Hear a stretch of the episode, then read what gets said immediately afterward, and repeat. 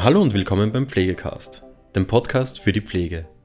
Heute haben wir eine neue Ausgabe Gepflegt laut denken mit Lisa Zwirchmeier für euch. Am Pflegekongress 21 sprach sie mit Benjamin Walder und Martin Eggert über ihren Vortrag zum Thema Interpersonelle Kompetenzen für Sicherheit im Pflegealltag. Herausforderungen sicher meistern. Ich wünsche euch viel Spaß mit der heutigen Folge. Herr Walder, Herr Eckert, MSC, herzlich willkommen bei mir im Interviewstudio am Pflegekongress 2021. Sie haben gerade einen sehr brennenden Beitrag gehalten über die interpersonelle Kompetenz für Sicherheit im Pflegealltag, Herausforderungen sicher meistern. Schön, dass Sie jetzt bei mir sind. Herr Benjamin Walder, Sie sind ein DGKB, also diplomierte Gesundheits- und Krankenpflegeperson. Sie sind akademisch geprüfte Experte in der Intensivpflege. Sie haben eine Ausbildung zum Patient ähm, Safety Officer mit besonderem Interesse an Patientensicherheit und auch an dem Faktor Mensch im Krankenhaussetting. Herzlich willkommen. Und Herr Martin Eckert, Sie sind MSc, Sie sind von der Grundprofessor Psychologe, sind jetzt Prozessmanager und Senior ähm, Human Factors Experte für die Lufthansa-Gruppe und sind dort in Führungstrainings für die Besatzungsmitglieder quasi tätig und haben von der Luftfahrt inspiriert ein Schulungskonzept entwickelt für den medizinischen Bereich zur Entwicklung dieser interpersonellen Kompetenzen. Die Stärkung von diesen interpersonellen Kompetenzen ist ja in der Luftfahrt schon lange ein Thema, in auch so Hochrisikobereichen wie der Pflege, da reden von Notfall- und Intensivpflege zum Beispiel, ja bislang noch kein Thema. Herr Eckert, die erste Frage an Sie mit dem Stichwort Skills. Könnten Sie bitte kurz erklären, was der Begriff interpersonelle Kompetenz überhaupt bezeichnet und in welchen Bereichen das noch Anwendung findet, außer in der Luftfahrt? Genau, also ich würde allgemein erstmal sagen, es gibt Kompetenzen und Kompetenzen ist, ist immer ein Mix aus äh, Fähigkeiten, Wissen und Einstellung. Ja, und wir in der Luftfahrt sprechen immer von kompetenzbasierten Trainings. Das heißt, wir wollen wirklich diese Kompetenzen, das Wissen, die Fähigkeiten erlernen, anwenden, aber auch die Menschen davon zu überzeugen, dass sie eine gewisse Verantwortung haben, diese Kompetenzen zu kennen und auch anzuwenden und auch, dass die regelmäßig überprüft werden. Wir haben drei Bereiche, die wir warten von unseren Crewmitgliedern. Das sind technische, prozedurale und interpersonelle Kompetenzen. Das heißt, wie, das, wie fliegt man das Flugzeug, aber auch wie geht man zwischenmenschlich miteinander um, wie kommuniziert man, wie trifft man Entscheidungen, also das sind die interpersonellen Kompetenzen. Und für uns sind alle Bereiche und alle Kompetenzen gleich wichtig. Es bringt uns nichts, ein Flugzeug gut zu fliegen, aber menschlich nicht gut zu sein oder schlecht zu führen und andersrum, es bringt uns nicht charismatische Führungskräfte und Kollegen, Kolleginnen zu haben und schlecht das Flugzeug zu fliegen. Ja? Also es braucht alle drei Kompetenzen. Und wenn man sich das jetzt so anhört, dann gibt es meiner Meinung nach kein Unternehmen, keine Profession, keine Branche, wo diese Kompetenzen nicht auch gefragt sind. Ja?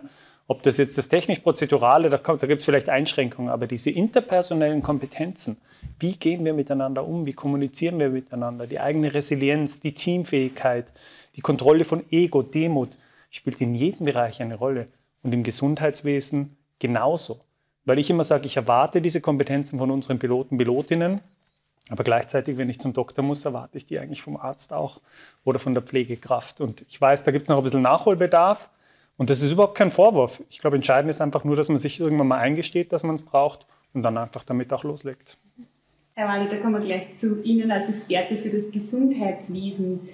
Wie kann jetzt die Förderung äh, von diesen interpersonellen Kompetenzen auch im Gesundheitswesen stattfinden und was bringt uns das dezidiert in der Praxis?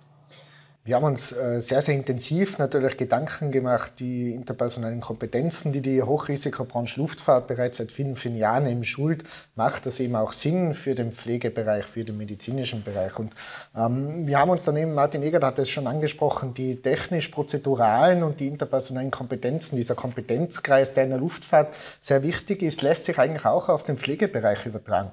Wir wissen, wir haben gerade im, äh, im technischen Bereich, im prozeduralen Bereich, wir haben unseren äh, Mitarbeiterinnen und Mitarbeitern, unseren Auszubildenden in den letzten Jahren, glaube ich, sehr, sehr viele Kenntnisse, Fachkenntnisse. Wir haben ihnen sehr viel Fachwissen angeeignet. Wir äh, bringen immer mehr standardisierte Abläufe hinein. Wir verwenden Checklisten und so weiter.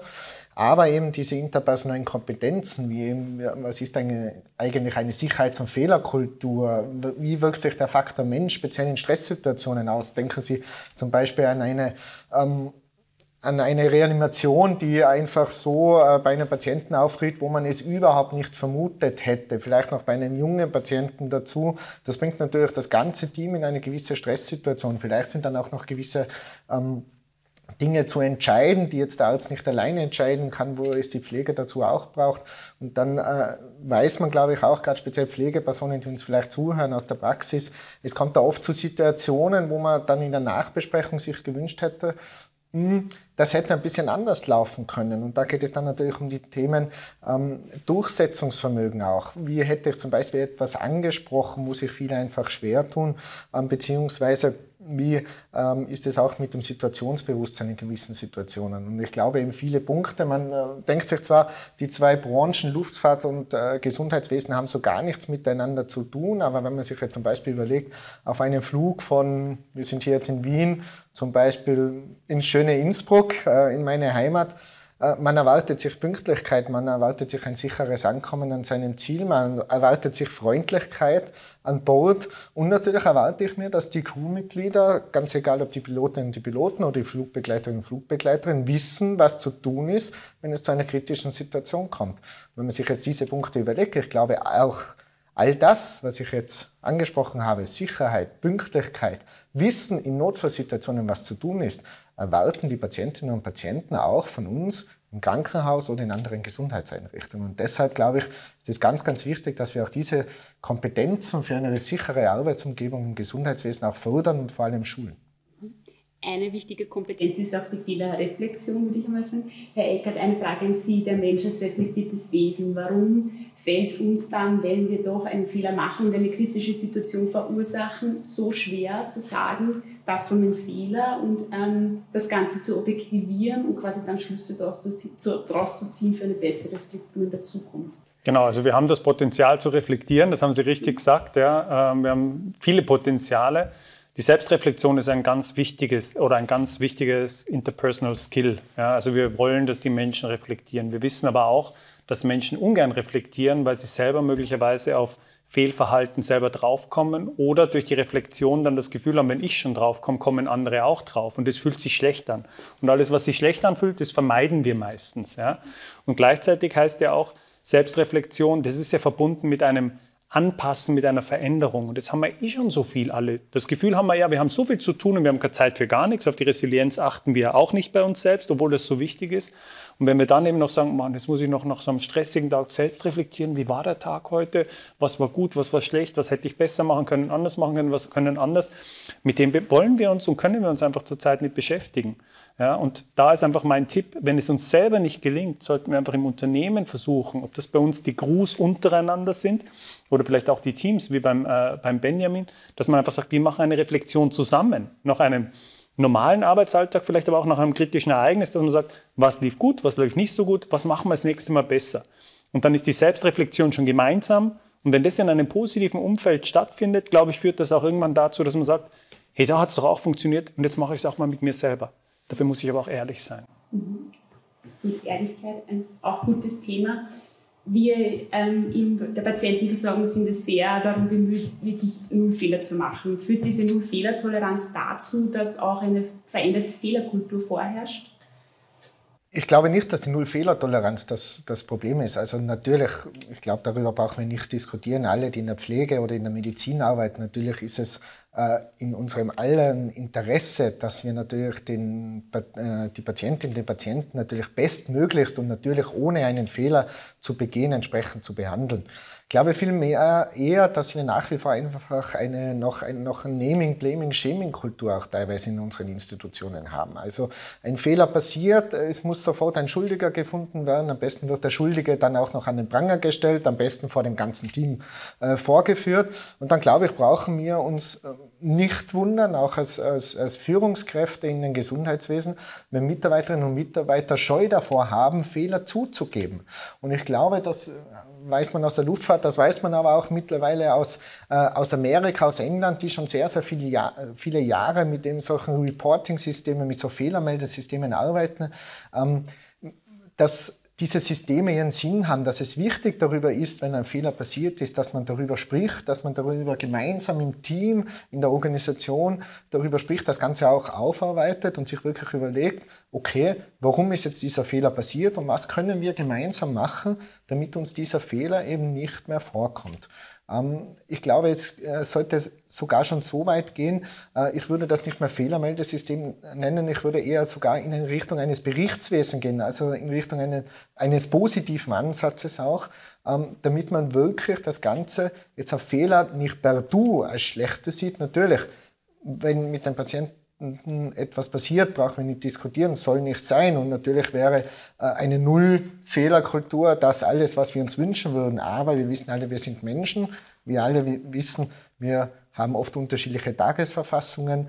Ähm, es, wir sind, äh, äh, wie soll ich so schön sagen, die Evolution hat uns, glaube ich, teilweise gerade speziell für Akutsituationen in der Medizin, in der Pflege nicht vorbereitet. Ähm, aber deshalb müssen wir trainieren. Und deshalb müssen wir, glaube ich, auch positiv auch über Fehler sprechen und wirklich zusammen versuchen im Team, ähm, wie können wir Fehler aufarbeiten, äh, damit das nicht ein zweites Mal passiert. Und deshalb müssen wir aber, glaube ich, auf jeden Fall weg von dieser Naming, Blaming, Shaming Kultur, die, glaube ich, teilweise im Gesundheitswesen noch relativ stark vorherrscht. Arbeit ist auch ein gutes Stichwort, nämlich zu meiner letzten Frage an Sie beide. Dieses interpersonelle Kompetenztraining für die Pflege geht jetzt im September das erste Mal über die Bühne, Bühne in Innsbruck, wenn ich jetzt als Führungskraft oder als Einzelperson sage, okay, das ist was, das interessiert mich, wo kann ich sie erreichen, wie kann ich sie finden? Sie können uns sehr gerne erreichen. Wir haben im Zusammen äh, mit der Luftfahrt und mit Pflegepersonen aus Österreich und Deutschland ein eben eigenes interpersonelles Kompetenztraining speziell für Pflegekräfte ähm, erarbeitet. Wir gehen jetzt eben, wie Sie schon gesagt haben, am Samstag das erste Mal in Innsbruck an den Start und freuen uns dann nächstes Jahr im März, im Juni und im September weitere Termine auch wieder in Innsbruck anbieten zu dürfen. Wir sind gerade auch dabei, die äh, weitere Termine ähm, in Restösterreich und auch äh, vielleicht sogar in Deutschland noch ähm, zu terminieren.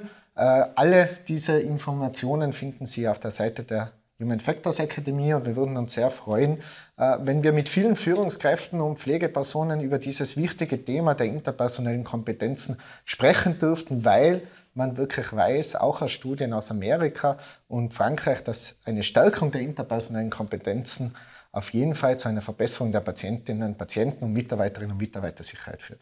Mich hat es sehr gefreut, dass ich mich mit Ihnen sprechen habe dürfen. Vielen herzlichen Dank fürs Gespräch. Danke. Vielen Dank. Ja, das war es auch schon wieder mit der heutigen Folge Pflegecast. Wenn Ihnen diese Folge gefallen hat, freuen wir uns, wenn Sie unseren Podcast abonnieren. Weitere Informationen zum Thema Pflege und allem, was dazugehört, finden Sie auf unserer Webseite www.pflegenetz.at oder unserem YouTube-Kanal Pflegenetz und unseren Social-Media-Kanälen. Alle Links zur aktuellen Folge sowie unseren Webseiten finden Sie in der Beschreibung. Bis zum nächsten Mal.